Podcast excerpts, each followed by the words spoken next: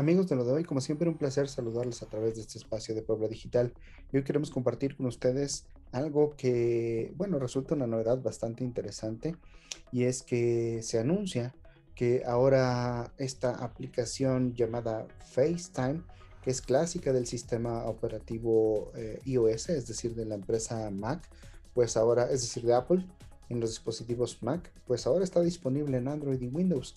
¿Qué incluye esta actualización? Pues bueno, esta actualización que se ha presentado del sistema operativo y de algunas otras aplicaciones lanzadas por Apple, incluyendo FaceTime, ahora corre a través de dispositivos Android y Windows. Esta actualización pues crea enlaces para que las videollamadas puedan compartirse con más usuarios y a través de un sistema de parrilla permite a los usuarios verse en las mismas dimensiones.